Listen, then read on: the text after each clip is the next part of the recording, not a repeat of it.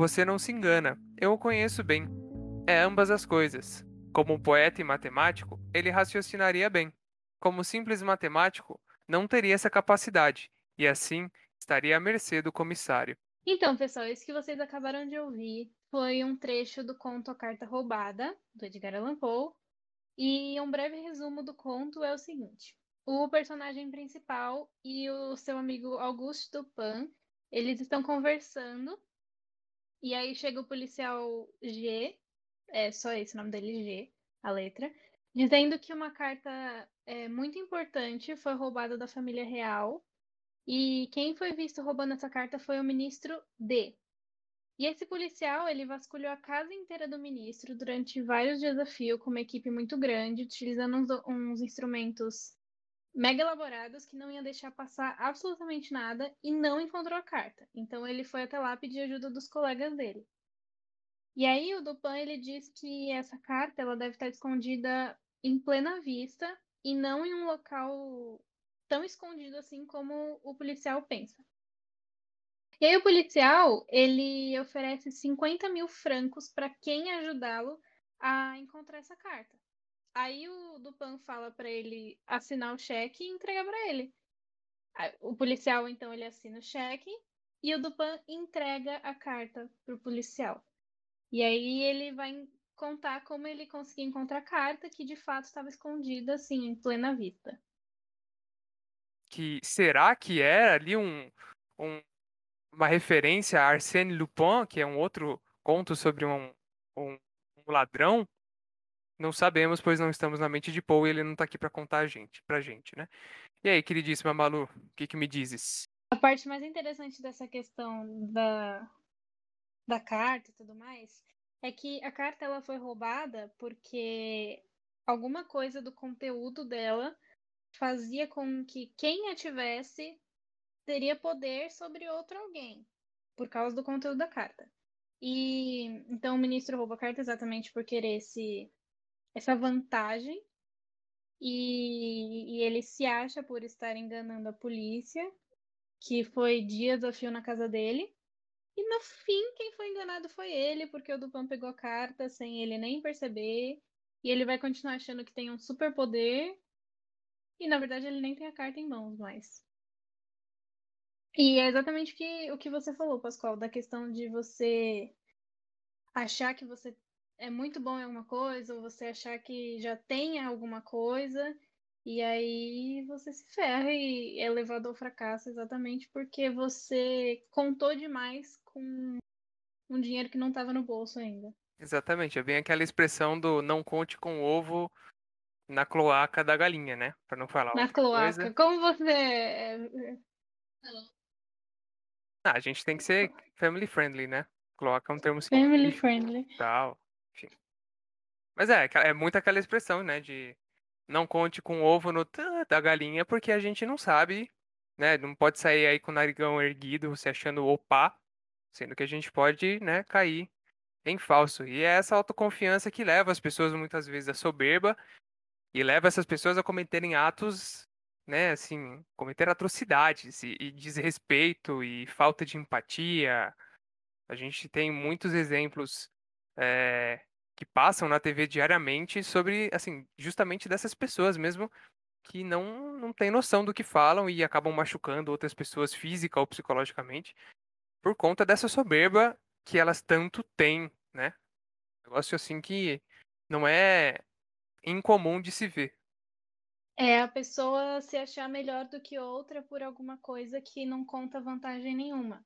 Ou porque ela tem dinheiro, ou porque ela tem uma mora numa rua legal, tem um carro diferente, é formado em uma profissão considerada mais legal. E assim, na verdade, a pessoa é um bosta. É. Exatamente por se achar melhor do que qualquer um. Só você é family friendly nesse podcast. É, a pessoa. É uma bobona. Na verdade, ai, é, ela é ruim exatamente por se achar melhor. Exato. E a gente tem o exemplo. Pode falar o exemplo já? Acho que pode. Tá. E a gente tem o exemplo de um vídeo que rolou na internet, acho que vocês devem ter visto. Foi no meio do ano passado isso que tava tendo uma fiscalização em uns bares na rua, mostrando na, numa reportagem como as pessoas não estavam ligando para a pandemia e tudo mais. E um casal foi cobrar um dos fiscais que estava lá, falando: Ah, quem você pensa que é para estar tá aqui analisando a gente? E a, a mulher que está junto com o cara falou uma frase assim que deixa muito óbvio quão ela acha que ela ou o cara são melhores do que o fiscal.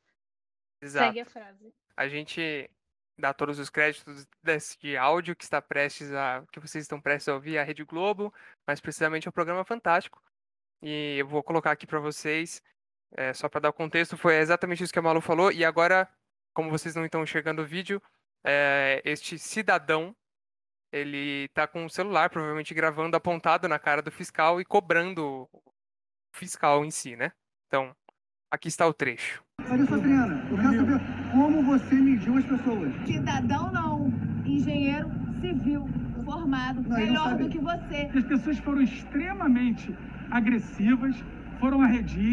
E aí o trecho em questão é justamente quando a esposa deste homem chega e fala, "Hein, cidadão não, engenheiro civil melhor que você. Desde quando a formação dessa pessoa implica que ela é melhor do que a outra? É, é justamente essa esse ponto que a gente quer chegar, esse essa esse preconceito que as pessoas têm. Não, não seria bem preconceito, mas essa disparidade, literalmente a soberba, aquele negócio de chegar impondo. Ele é engenheiro civil, você é um mero agente sanitário, né? Tipo, é exatamente. Foi por isso que a gente quis até mostrar isso pra vocês, por conta disso. Pra gente poder exemplificar, trazer de fato pra vida real. Isso faz o quê? Faz um ano, foi a a reportagem foi no começo do mês de julho. E pra gente ver que, né, a soberba é um negócio atemporal, de fato. E, e é claro que todo mundo já viu umas situações assim. E o mais legal, o mais legal dessa história é que essa mulher foi demitida por causa desse vídeo. Mas assim, é exatamente o que o Pascoal falou. O que leva uma pessoa a achar que é melhor do que alguém por causa de uma profissão? Engenheiro civil formado, ah, parabéns, você passou na. sobreviveu à faculdade. E, e assim, Exato. uma situação em que eles estavam completamente errados. Não só errados por ter falado isso, por ter desrespeitado um, um agente público, mas porque eles estavam aglomerando mesmo a pandemia, o fiscal estava lá porque estava preocupado com uma questão de saúde pública, Sem inclusive máscara. com a saúde dessas próprias pessoas. Exatamente, eles estão sem máscara no vídeo, falando na cara do fiscal. Então, assim, é uma falta de respeito e de noção e de tudo sem precedentes. Exato. E a gente fala, mas a gente, assim, aponta esses casos, mas a gente sabe que a gente mesmo também não é perfeito. É, Quem me conhece, alô mãe, se você estiver me ouvindo, você vai saber bem do que eu tô falando. É, Mas eu sou uma pessoa que, quando eu tenho. A minha autoconfiança já atingiu níveis longe daqueles aceitáveis. Eu espero não ter ofendido ninguém enquanto neste nesta breve soberba, mas se eu ofendi, peço aqui desculpas publicamente. Mas assim, eu acho que todo mundo já passou por episódios onde a autoconfiança era tanta, e aí você vai lá e quebra a cara, mas assim, você literalmente quebra a cara, você fica sem chão, assim, tipo a Gabriela, teu mundo cai, e aí você cai na real de que você, assim, a autoconfiança te leva até certo ponto, pra depois você cair. Quem é a Gabriela? Gabriela, daquela série lá. Tá vendo? A gente não fala só de Paul, não. Lembra aquela série que passou na Globo? Eles fizeram um remake, acho que é uma série antiga. Quem, que- vai ter Sei, gente que vai saber qual que é. ah, Eu nasci assim, eu cresci assim, eu É ela Gabriela. mesmo. Mas o que, que você tá falando? Não é Gabriela, né? Meu mundo caiu. Pera, meu mundo caiu. Calma. Ai, Maísa! Puta que pariu, a Maísa. Onde que eu parei? É, sei lá, começa de novo. E abalo. Bom, vamos lá, né? Viu? Foi mais aí uma prova. Você tinha certeza que a música era essa, não quis conferir e tomou na cara. Exato. Assim, gente, é, a gente fala aqui e tudo mais, mas a gente também tem os nossos episódios de autoconfiança elevada que eventualmente nos levam a quebrar a cara. É, na gravação deste episódio que vocês ouvem, isso aconteceu, mas É bem isso mesmo. A autoconfiança te leva até uma certa altura onde você se sente o máximo, a última batatinha Ruffles do planeta Terra. E aí você cai, como a Maísa naquela música, né? Meu mundo caiu.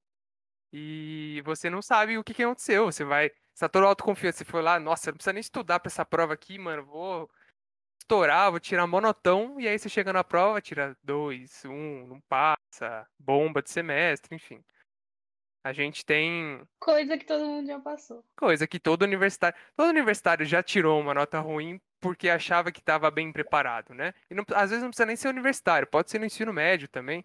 Você fala, não, isso aqui tá no papo, e você vai lá e roda lindamente. Então, a autoconfiança, assim, é saudável porque te ensina que você não é melhor que ninguém, né? Você está ali como todo mundo. Mas te ensina daquela maneira, né? Assim que minha avó falava, se não vai pelo amor, vai pela dor. E aí vai pela dor e pela humilhação pública, que é pra você aprender E pela bem. força do ódio. Exatamente. Uma coisa que a gente queria trazer dessa questão do que a mulher falou, do cara ser formado, de ser engenheiro civil, e também uma coisa que a gente traz nessa frase que a gente abriu o podcast, essa questão de como as pessoas consideram algumas profissões mais importantes do que outras, é, mais renomadas, sei lá, e, e julgam as pessoas que fazem profissões que são consideradas não tão importantes. E, e rola pressão dos pais, às vezes, quando o filho está naquela época de vestibular, de escolher o que quer fazer pro resto da vida, como se com 17, 18 anos a gente tivesse condições de escolher o que quer fazer pro resto da vida.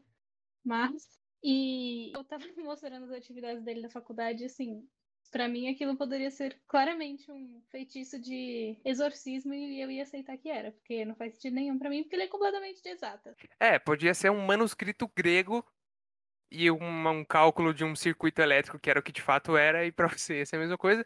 Assim como se ela pegar e mostrar uma jurisprudência pra mim de um caso XYZ que aconteceu e pauta na lei X e blá blá blá, eu ia ficar, tá aí, Só de você saber o que é jurisprudência já me deixa feliz. ah lá.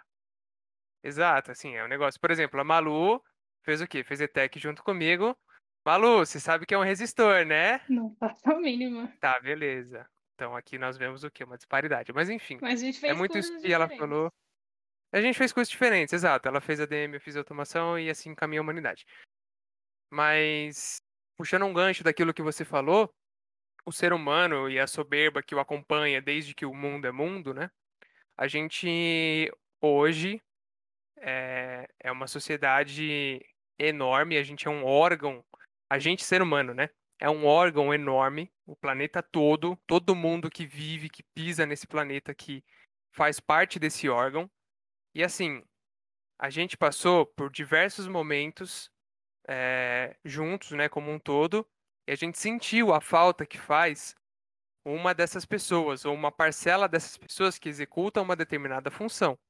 Hoje, a gente está passando por um momento de pandemia. Olha aí, mais um episódio do Corvus falando de pandemia. Sim, a gente não dava, assim, a mínima para saber se os leitos de hospitais estavam cheios, pipipi, porque, primeiro, porque assim, pelo menos na minha esfera social, no meu círculo, graças a Deus, ninguém dependia, todo mundo tinha condição de bancar um plano de saúde, todo mundo era empregado e tinha esse plano de saúde, então, no meu ciclo social, a gente não tinha essa questão eh, de urgência com a saúde pública, mas hoje, nem a saúde privada, nem a saúde pública estão comportando o que está acontecendo. Então a gente já percebe essa falta. Mas se a gente fosse tirar desse contexto da pandemia, quem que lembra lá atrás, eu não vou lembrar que ano que foi certinho, quando teve a greve dos caminhoneiros? Nossa, foi assustador. Como que ficou? Como que fica o abastecimento de mercado, de farmácia, de hospital, de suas Gasolina. entregas, de gasolina, suas comprinhas no Mercado Livre, na Amazon, que não chegava, né? Então, assim, quantas vezes os caminhoneiros não foram discriminados, jogados de lado? Ah, é caminhoneiro. Ai, é, o cara, tipo, passa a vida. Cara, o cara passa a vida inteira dirigindo pra levar tuas coisas de lá pra cá. E aí? Ele parou de trabalhar, e aí? E a gente viu que, na vai- verdade, são eles que, que que regem. movimentam o Brasil. É, foi bizarro, assim, foi um grande Exato. ensinamento. Não é, a, não é a soberba das pessoas que são engenheiras, que são advogados, juízes, ou qualquer que seja, que movimenta o Brasil. São eles. Então, a gente percebe que esse órgão, que é o ser humano no planeta Terra, é codependente. Assim, eles são, a gente é dependente um do outro. Não, não- eu não sei lei e, e assuntos penais, por exemplo, assim como a Malu não sabe assuntos elétricos e, e mecânicos, por exemplo, a gente se depende para que, sei lá, eu como um engenheiro projete um carro para ela ir trabalhar e ela como advogada, juíza, me defenda caso eu atropele uma pessoa ou caso alguém venha me atropelar, enfim, qualquer coisa que aconteça. Então, a gente vê essa interdependência que a gente tem e muita gente não enxerga isso, muita gente ignora, se exalta sem necessidade, sem motivo nenhum. Quantas vezes as pessoas já descartaram a importância e a presença, por exemplo, dos garis, né, dos funcionários públicos que são responsáveis de limpar as vias, e aí tem greve de lixeiro, de gari, essas coisas, a cidade vira uma imundície. E outra, outras profissões que eu acho que também é um momento que a gente viu quanto elas importam são profissões voltadas à arte. O nosso único momento de lazer ultimamente, né, durante a pandemia, é voltado a questões de arte. Ler um livro, ouvir músicas e afins. E são profissões que você não. que as pessoas não costumam dar valor.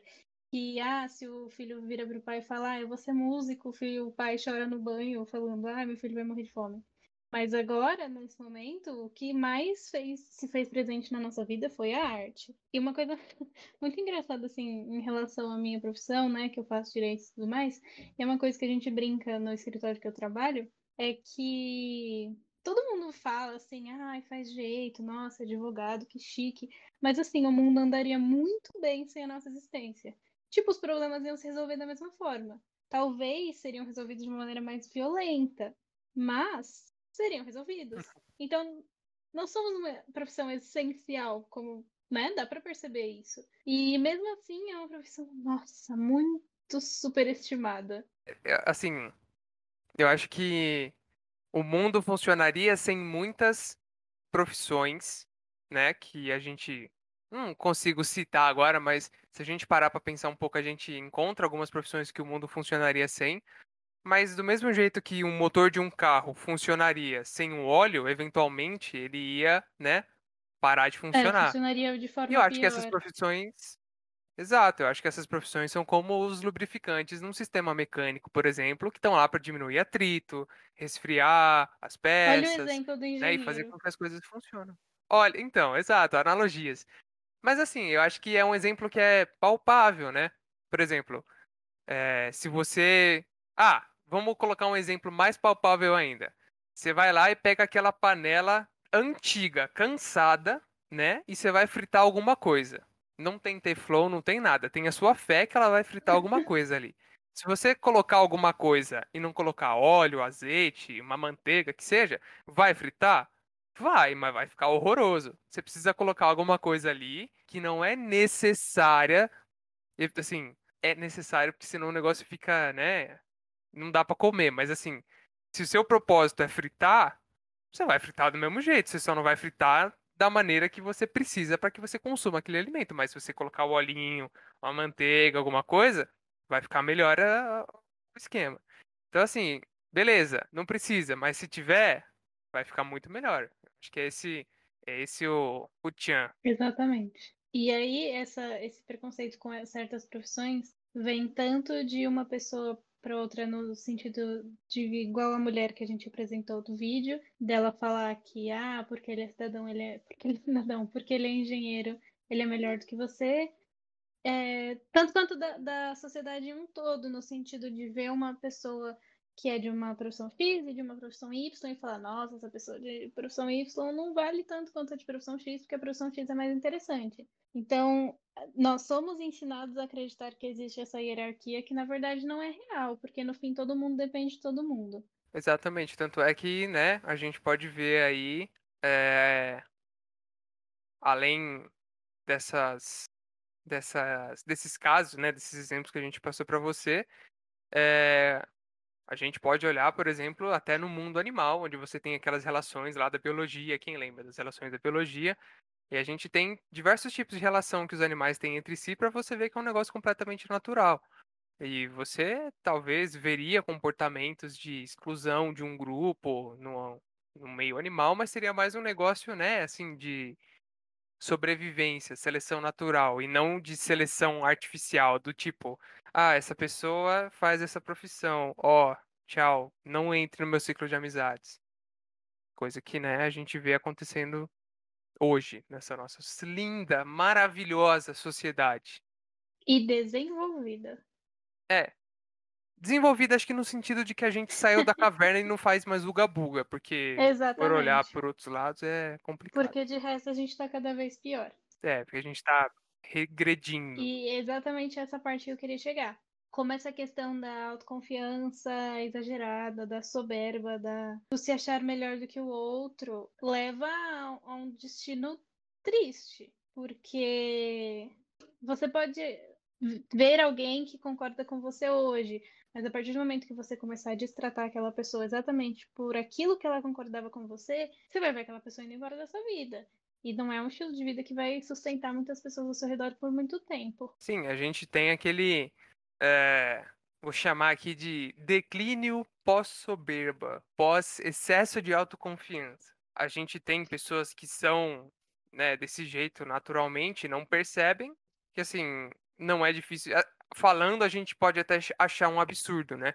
Tipo, nossa, como tem gente que não percebe que é. que exala soberba, que, nossa, olha como eu sou o mais brabo do universo e você é um, ch- chega nos meus pés. Mas tem, tem gente que faz isso, tem gente que faz isso muito e não percebe, né? E essas pessoas vão continuar fazendo isso. Provavelmente até que ocorra alguma coisa de muito ruim, talvez, com essas pessoas, ou elas eventualmente se toquem, mas até então vão ser muitos os feridos por essa pessoa. E a gente tem as pessoas que fazem isso e ah, de fato mudam, né? Que tomam consciência de que cometeram um erro, né? De que se colocaram muito além do que realmente são, veem esse erro e os consertam, né? E eventualmente consegue pelo menos obter o perdão das pessoas que elas machucaram. Mas tem gente que reluta, percebe que fez o erro e reluta, persiste no erro como dizem, né, aquela frase, errar é humano, persistir no erro é burrice, persiste no erro e eventualmente termina sozinha, né? Que é o caso da gente ver aí de muitas. Se vocês verem, forem ler os contos de Poe, vocês vão perceber que tem muitos personagens que são desse jeito e que eventualmente no final dos contos acabam sozinhos, se não numa pior, né?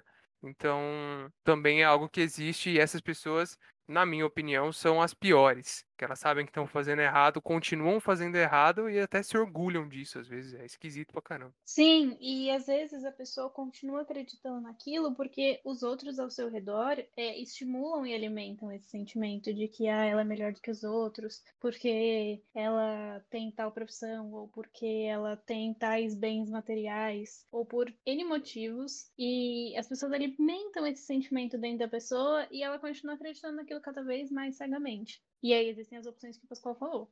Ou a pessoa percebe uma hora que tá fazendo aquilo e volta atrás e se desculpa e tenta se reconstruir, ou ela afunda cada vez mais na merda. Exatamente. A gente vai falar de política? Não vamos falar de política, né? melhor Tá não, chegando é no melhor final do não. episódio. Vamos, vamos deixar a política pro próximo. Fazia tempo que a gente não gravava, né? É, Vamos. Vamos começar vamos- light. Mas assim, ficou subentendida, né, pessoal? A mensagem de que tem gente que é assim na política. Ah, que bom, beleza. Não, Se acha intocável. É, não, tranquilo, tranquilo. Ficou, ficou subentendido que tem uma família aí, tá no poder em alguns lugares, que é assim, né? Ficou. Ah, então tá bom. Se ficou subentendido que tem uma família cujo sobrenome. Ficou? Ah, então beleza. Show de bola.